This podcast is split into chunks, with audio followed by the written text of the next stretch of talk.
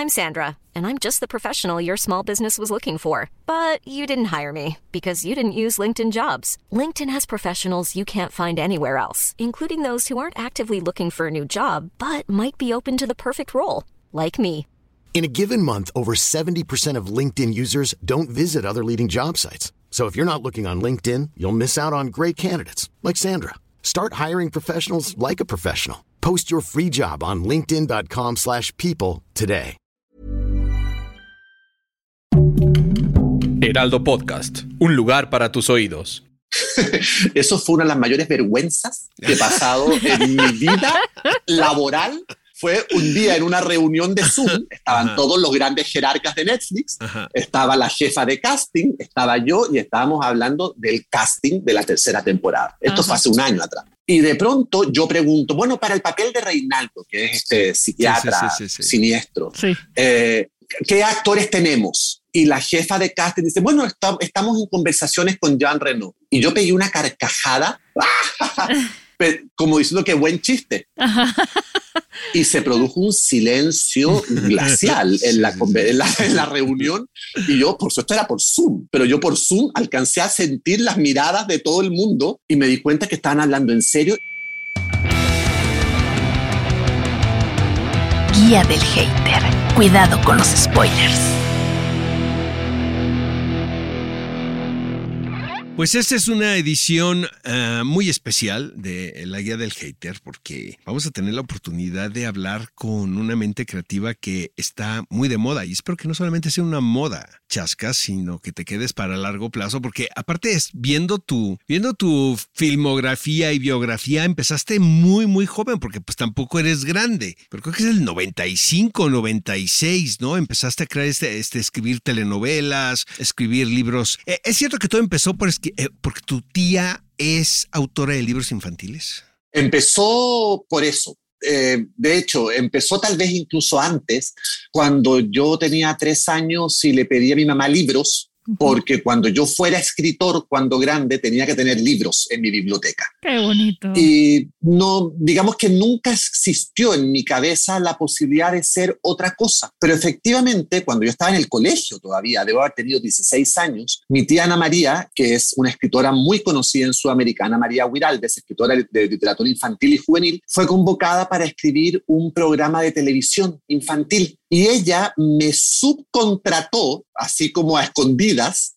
para que yo fuera como la chichincle de ella, fuera el ayudante de las sombras. Y entonces ella escribía guiones como una loca y yo los ordenaba y yo me fijaba que tuvieran los enunciados de escena correctamente y que todas las escenografías se llamaran igual, etcétera, etcétera. Y un día, de regalo de cumpleaños a Ana María, no supe qué regalarle, tenía 16 años, tampoco tenía mucha lana, de hecho no tenía nada Ujú. Le regalo un capítulo del programa, pero no era para que el programa saliera al aire, sino que era un regalo, simplemente le regalé un guion del programa. Y ella, sin decirme nada, habló con producción, les dijo que yo había escrito un programa y grabaron el programa y salió Wow. al aire. Oye, pero ese es programa. un récord, ¿estás de acuerdo? ¿Cuántos años tenía? ¿Qué edad tenías ahí? 16, 17 Ok. y a los 19 escribí mi primera telenovela en Chile. Ok. que se terminó convirtiendo en un exitazo enorme, Ujú. tan exitazo que Valentín Pimstein, nada más ni nada menos que el zar de las telenovelas mexicanas, me llamó y me ofreció un contrato en Televisa y yo viajé de Chile a México, donde viví 10 años. Pero esto no era casualidad. A ver, vamos a. Valentín Pimstein era,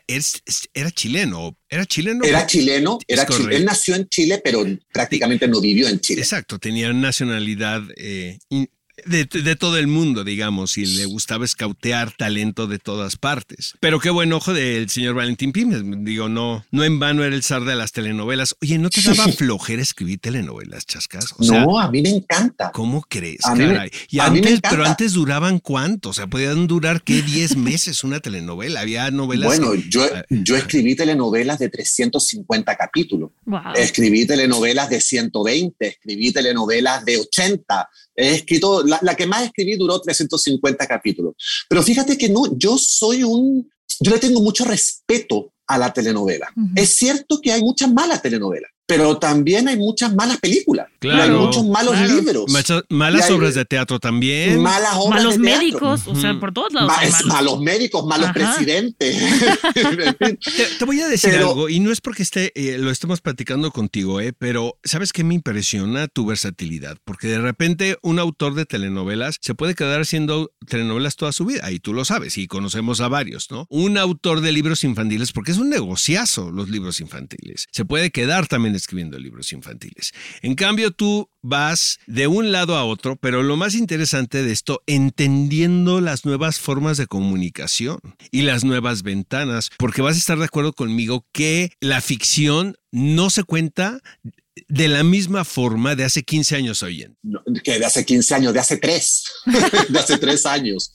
Es, es muy cierto lo que tú estás diciendo. Yo creo que de alguna manera el hecho de haber empezado joven me ha permitido tener 50 hoy en día, pero tener 30 años de carrera y haber empezado tanto en literatura como en telenovelas cuando no era rentable, cuando no era una moda, cuando, cuando no era un buen negocio hacerlo. ¿Me explico?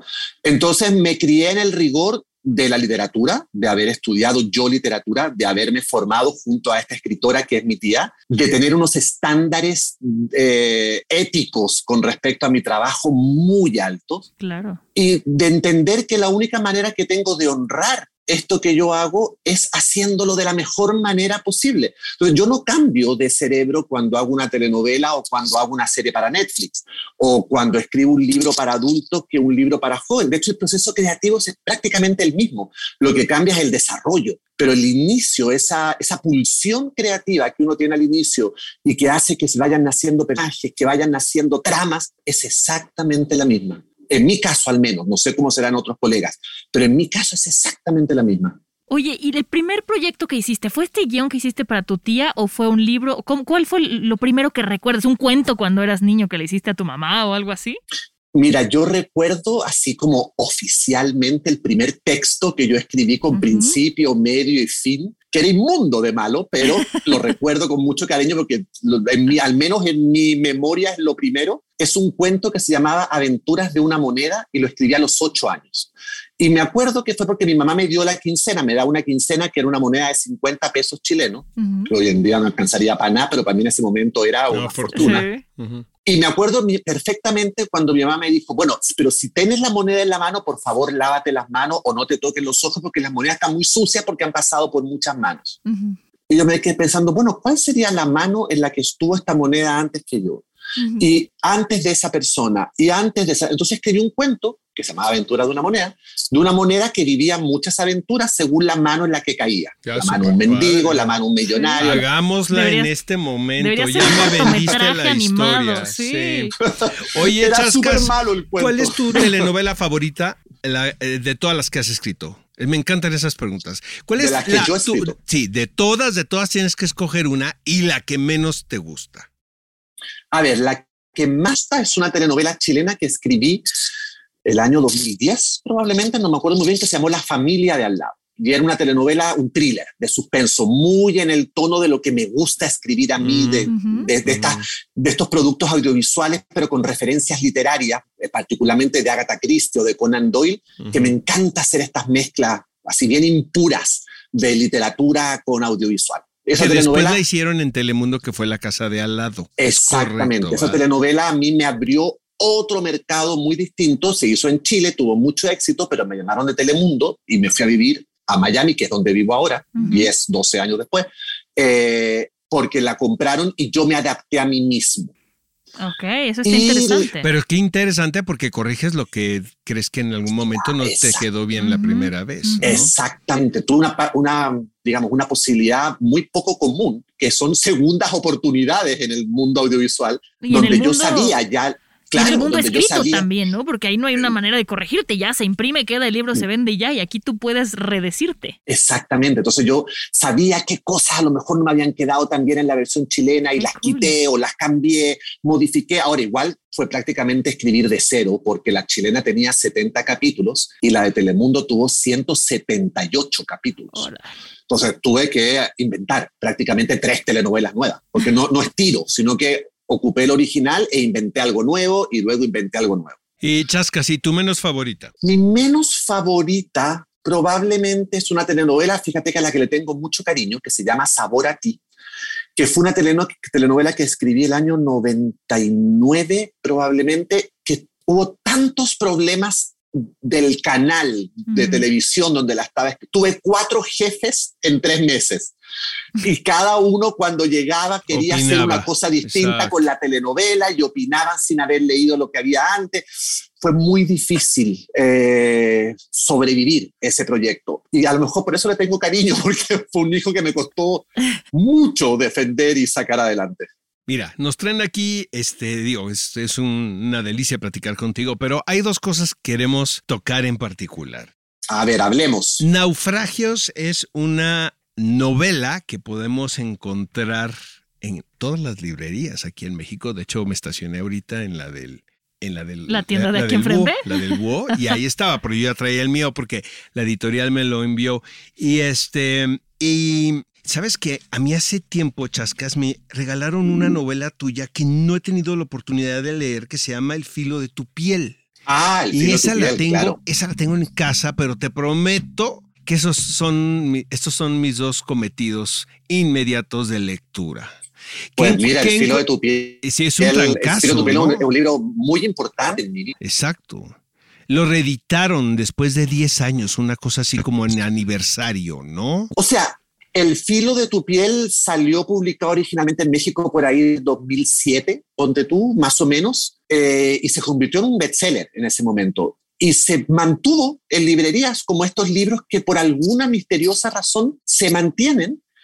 Y pasaron 10 años con el libro siempre en librería, siempre reeditándose, hasta que llegaron los 10 años de su primera publicación y la editorial hizo una edición aniversario Es de ese libro con un epílogo nuevo que yo te había quitado en la primera, eh, la primera publicación y lo rescaté de alguna memoria en mi computador y lo pusimos. Genaro Lozano hizo el Exacto, prólogo de esa edición aniversario y fue un libro muy importante, es un libro muy importante en mi vida. Me cambió muchas cosas. ¿Qué encuentras en esta manera de hacer ficción distinto a la televisión y a las plataformas?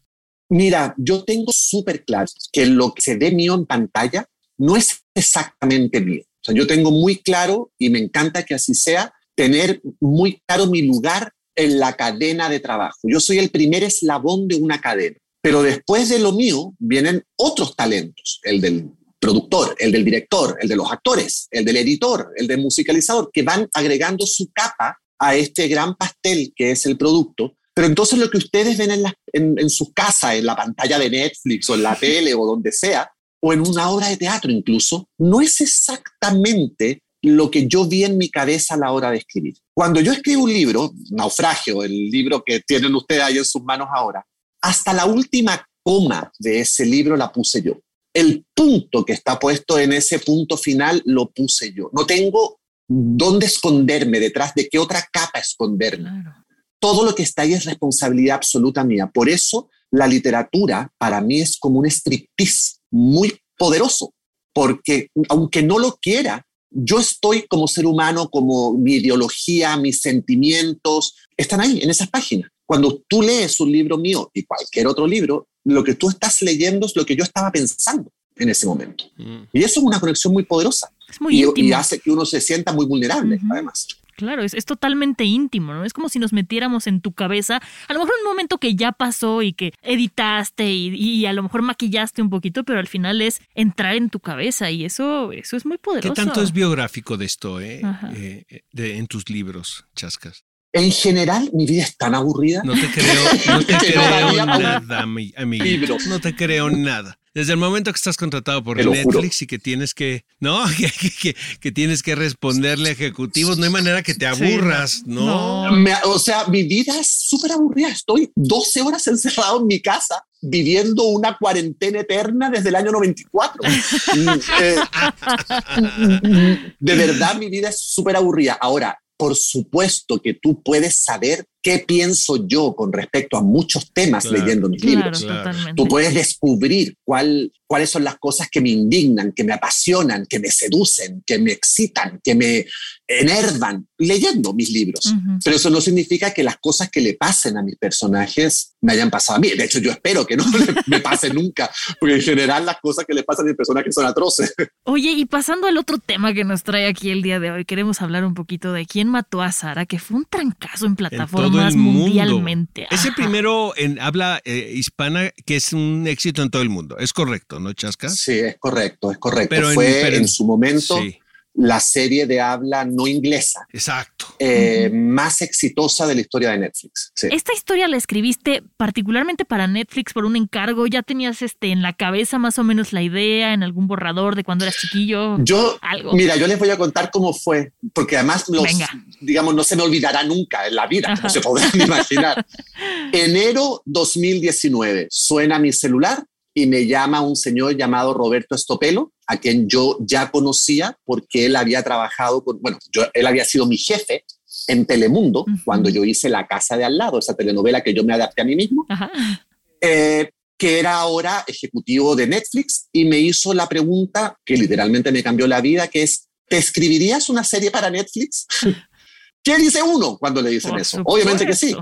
Cuando colgué, yo creo que me vino como un ataque de pánico porque tengo como borrado esos momentos, porque yo me acuerdo de pensar, pero a ver, me está llamando la gente que hace House of Cards, me está llamando la gente que hace Stranger Things, The Crown. ¿Qué tengo que hacer yo ahí? Yo no, yo no les llego ni al talón a esa gente. Entonces, lo que me puse fue a hacer ideas de series, porque ellos me dijeron que querían algo de thriller, porque a mí el thriller es, algo, es un género que me gusta mucho, el policial también y, he escrito harto sobre eso. Entonces me puse a diseñar un par de ideas, presenté un par de ideas y la que más gustó se llamaba ¿Quién mató a Sara? Y de ahí empecé a escribir como mejor pude, como yo creía que se hacía esto, escribiendo algo que es como lo que siempre escribo, que es algo que me gustaría ver a mí. Ese es mi parámetro. Y bueno, pasó lo que pasó. Oye, pero tengo entendido que eran dos, eh, eh lo habían visualizado en dos temporadas. Hiring for your small business? If you're not looking for professionals on LinkedIn, you're looking in the wrong place. That's like looking for your car keys in a fish tank. LinkedIn helps you hire professionals you can't find anywhere else, even those who aren't actively searching for a new job but might be open to the perfect role. In a given month, over 70% of LinkedIn users don't even visit other leading job sites. So start looking in the right place. With LinkedIn, you can hire professionals like a professional. Post your free job on linkedin.com slash people today. Wow. Nice. Yeah. What you're hearing are the sounds of people everywhere putting on Bombas socks, underwear, and T-shirts made from absurdly soft materials that feel like plush clouds. Yeah, that plush. And the best part? For every item you purchase, Bombas donates another to someone facing homelessness. Bombas. Big comfort for everyone. Go to bombas.com slash ACAST and use code ACAST for 20% off your first purchase. That's bombas.com slash ACAST. Code ACAST. ¿Temporadas nada más chascas? No, siempre fueron tres temporadas. ¿De Siempre yo, el proyecto, sí, el proyecto yo lo entregué antes de escribir el capítulo uno, siquiera en tres temporadas. En general, para los streaming te piden una proyección de tres temporadas, no porque se vayan a hacer, sino que porque a los jefes los deja tranquilos sabiendo que hay historia en el fondo. ¿Y tú, sabes, ¿tú sabías que, iba a pasar con Sara al final? La verdad.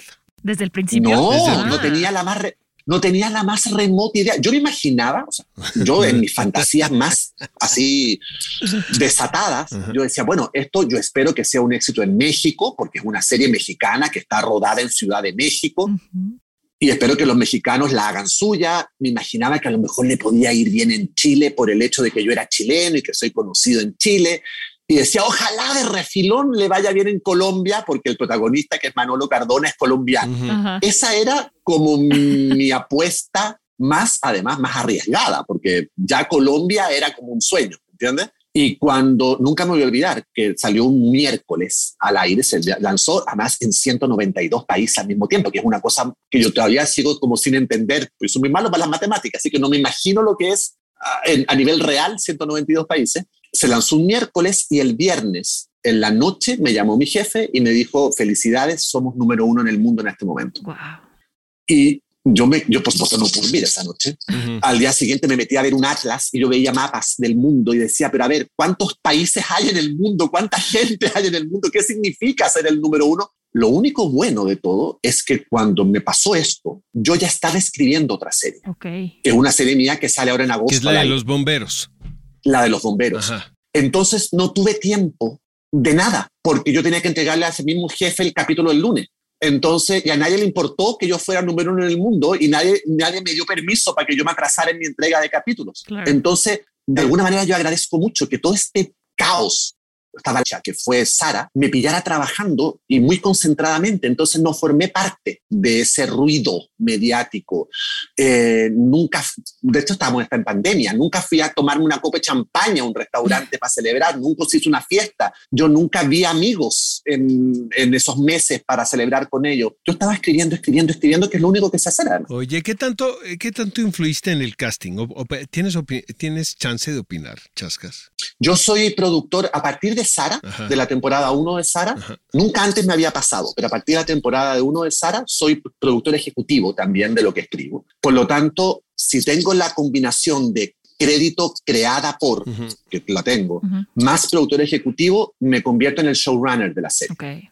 Entonces, obviamente, tengo voz y voto con respecto al casting, con respecto a los directores, con respecto al trabajo de edición, con respecto al trabajo de musicalización. O sea, digamos, la- si, hay, si hay que dirimir algo, lo decido yo. Si hay que dar una aprobación de un Talento. una edición que se está haciendo, mm, tengo que, tengo que verla y opinar con respecto a eso. Lo que ha sido maravilloso porque tengo control entonces de verdad sobre lo que escribo y lo que sale al aire, pero también multiplicó mi trabajo por 100, Claro. Pero es porque ya no solamente estoy en mi casa en pijama escribiendo, que era lo que yo hacía antes, sino que ahora estoy en mi casa en pijama escribiendo y liderando siete reuniones al día con el departamento de maquillaje, con el departamento de efectos especiales, con el departamento de edición, que era algo que yo no me había metido nunca en mi vida. Pero eso también lo hace muy interesante para ti porque como, como comentabas hace rato, cuando tú escribes una novela, tú pones el punto final, tú pones la coma, tú pones todo. A la hora de que te conviertes también en showrunner, tienes mucho más control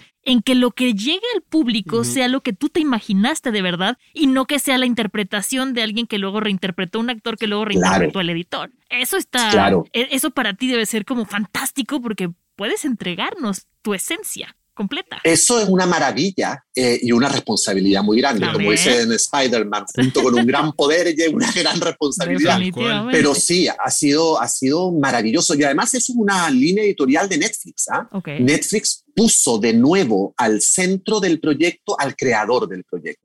Y no por una cosa de ego ni de así como de creerse el más más o el muy muy con respecto al, al- al resto, sino que simplemente no hay nadie mejor para responder preguntas de todo un equipo que el que creó el producto. Ujú. Oye, Chascas, ¿a quién se le ocurrió lo de Jean Renault en la tercera? eh? Que estuviera ahí en... en- en- en- Eso fue una de las mayores vergüenzas que he pasado en mi vida laboral. Fue un día en una reunión de Zoom, Ajá. estaban todos los grandes jerarcas de Netflix, Ajá. estaba la jefa de casting, estaba yo y estábamos hablando del casting de la tercera temporada. Ajá. Esto fue hace un año atrás. Y de pronto yo pregunto, bueno, para el papel de Reinaldo, que es este Sí, sí, sí, psiquiatra sí, sí. siniestro, Sí. eh, ¿qué actores tenemos? Y la jefa de casting dice, bueno, está- estamos en conversaciones con Jean Reno. Y yo pegué una carcajada, como diciendo que buen chiste. Y se produjo un silencio glacial Sí, en, la, en, la, en la reunión. Y yo, por supuesto, era por Zoom. Pero yo por Zoom alcancé a sentir las miradas de todo el mundo y me di cuenta que estaban hablando en serio y no sabía dónde meterme. Yo estoy a punto de apagar la cámara. Porque, o sea, pero me están... a- pero, ay, perdón, yo pensé que era broma y todo el mundo chascan. Pero claro que no es broma. Pues. Y bueno, ¿qué te puedo decir? Me pellizcaba por debajo de la cámara eh, porque no podía creer que estábamos hablando de Jean Reno, una cosa que había escrito yo. Yo no podía imaginarme que alguien como Jean Reno iba a, hacer, a decir mis diálogos. Era, una, era un absurdo sin límite. Pero a la semana me tocó a mí, como showrunner, hablar con él, eh, convencerlo, eh, entusiasmarlo con el proyecto y fue muy, muy divertido porque yo llevaba una lista de 25 argumentos infalibles por los cuales tenía que hacer quien mató a Sara. No llevaba ni dos minutos de conversación y me dice, mira, la voy a hacer, la voy a hacer. Y la voy a hacer porque mis hijos son fanáticos de la serie y me dijeron que si no la hacía era un bruto. Así que la voy a hacer por mi hijo. Así que bye. Y Y, colgó y la aparte, llamada. bueno, sabíamos, en Francia. sabíamos que hablaba español porque es de descendencia andaluza, ¿no? Es de por ahí. Él nació, él nació en España. Exacto, exacto. Oye, Chasca, de lo de los bomberos, ¿qué puedes decir? Dices que ya sé cómo son los de las plataformas, pero ¿puedes comentar algo o no? Puedo comentar, puedo comentar lo que ya ha salido, eh, lo que ya mi- los mismos Netflix ha dicho. Yo estoy súper orgulloso de esa serie que viene por varias razones. La primera, porque yo le tengo un cariño muy grande a los bomberos mexicanos. Siento que son de las pocas eh, instituciones latinoamericanas que van quedando de donde la percepción de la audiencia, de la ciudadanía es impecable. Son los chicos buenos Sí. son los que arriesgan su vida en unas condiciones bastante tristes Sí. muchas veces. Sí. Ellos mismos tienen que pagar sus uniformes. O sea, hay, una, hay una- Exacto. hay una cantidad de cosas que los convierte literalmente en héroes.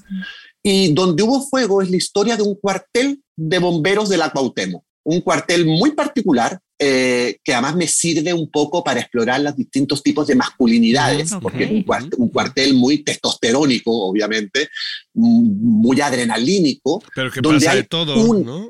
donde pasa de todo, donde hay una mujer bombero. ¿No? Porque además, para poder escribir donde hubo fuego, yo tuve una asesoría permanente de seis meses de bomberos mexicanos eh, y me descubrí con casos mu- muy emblemáticos de, digamos, de, de- de mujeres tratando de ser bomberos y una oposición bastante intensa Wow. para que lo fuera, a tal punto que solamente hay 300 mujeres bomberos en toda Ciudad de México. Para veintitantos millones de personas solamente hay 300 mujeres. Eh, yo también me hice cargo de eso en la historia. Pero el meollo del asunto es que junto a este cuartel testosterónico de la Cuauhtémoc, al lado hay una pensión de señoritas. Sí. Entonces podrán imaginar lo que pasa Eres cada vez que saltan la pared. Chascas. Y- y entonces se de un convierte en otro. O sea, es de terror eso que Exacto. acabas de contarnos. Digamos que no solamente hay incendios en Exacto. casas y en edificios, sino que también hay incendios en colchones y en, y en, en el corazón. Oye, en lo que por llega, en lo que llega eh, esta serie, de verdad invitamos a todo el público que nos esté escuchando a que adquiera Naufragios. Porque es distinto este libro de los demás chascas, ¿eh? ¿Y qué va a encontrar el lector aquí? Fíjate que es distinto y que bueno que me hiciste esa pregunta porque no me la habían hecho nunca con respecto al libro. Yo no sabía que estaba escribiendo naufragios mientras lo estaba escribiendo. A diferencia de mis otros libros, que yo me siento a escribir, o sea, el filo de tu piel, yo me senté a escribir el filo de tu piel. Y durante nueve meses escribí el filo de tu piel. Pero yo escribí una novelita corta que se llamaba Para leer Isabel, que sucedía en una isla, que es Manhattan, en la cual un personaje estaba naufragando en su vida, metafóricamente hablando. Le estaba llegando el agua al cuello y lo hacía todo más, digamos, límite el hecho de que estuviera viviendo en una isla.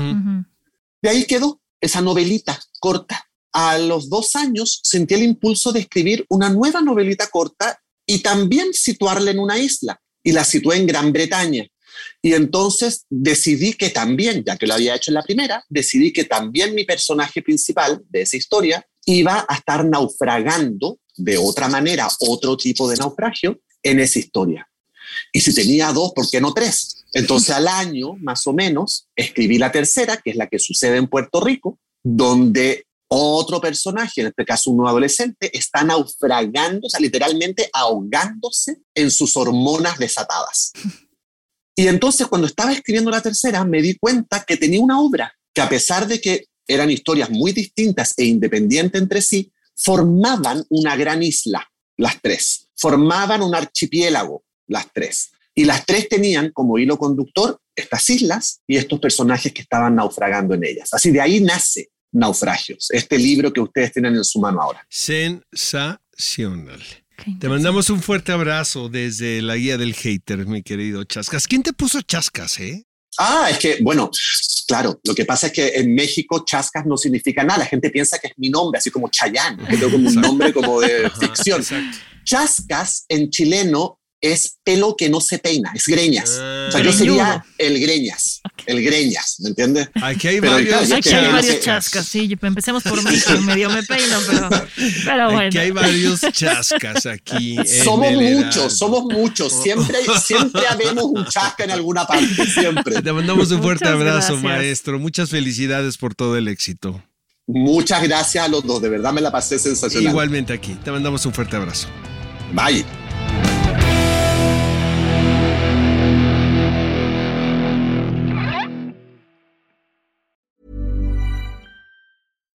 If you're looking for plump lips that last, you need to know about Juvederm lip fillers. With Juvederm Volbella XC and Juvederm Ultra XC, your lip look, whether it's subtle or bold, can last up to one full year with optimal treatment and no additional maintenance. Find a licensed specialist and see if it's right for you at juvederm.com today. That's J U V E D E R M.com. Add fullness to lips in adults over 21 with Juvederm Volbella XC or Juvederm Ultra XC. Do not use if you have severe allergies or a history of severe allergic reactions, or if you're allergic to lidocaine or the proteins used in Juvederm. Tell your doctor if you have a history of scarring or taking medicines that decrease the body's immune response or that can prolong bleeding. Common side effects include injection site redness, swelling, pain, tenderness, firmness, lumps, bumps, bruising, discoloration, or itching. As with all fillers, there's a rare risk of unintentional injection into a blood vessel, which can cause vision abnormalities, blindness, stroke, temporary scabs, or scarring. For full important safety information, visit juvederm.com.